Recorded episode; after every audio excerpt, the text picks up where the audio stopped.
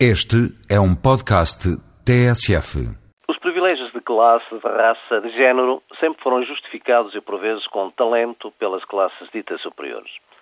São conhecidos os argumentos que justificaram a não concessão do voto às mulheres, como são conhecidos os argumentos que justificaram a escravatura e o racismo e as suas derivas na argumentação da superioridade da raça ariana e da raça branca.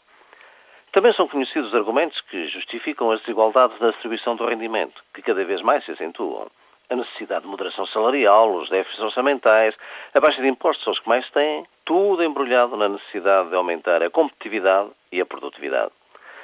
São também conhecidas as alterações semânticas, quando os conceitos estão desgastados.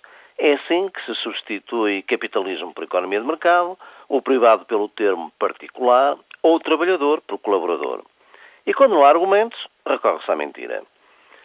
Assim, enquanto em círculos restritos o Primeiro-Ministro e burocratas de Bruxelas diziam que o novo Tratado de Lisboa era no essencial o tratado que tinha sido chumbado, para a opinião pública já diziam que o referendo não se justificava porque o tratado era apenas a compilação do que já estava em vigor. Uma outra técnica para iludir a opinião pública consiste em apresentar alguns pontos positivos, as cenouras, de uma legislação negativa que se quer aprovar.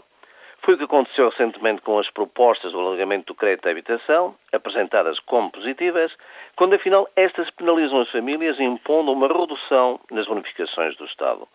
E é assim, com as propostas de alteração da legislação laboral, que, em que apenas se salienta o combate ao emprego precário, a cenoura, para esconder a liberalização dos despedimentos e a liquidação da contratação coletiva e dos direitos em vigor, o que só por si confere um ainda maior significado às manifestações do 1 de maio.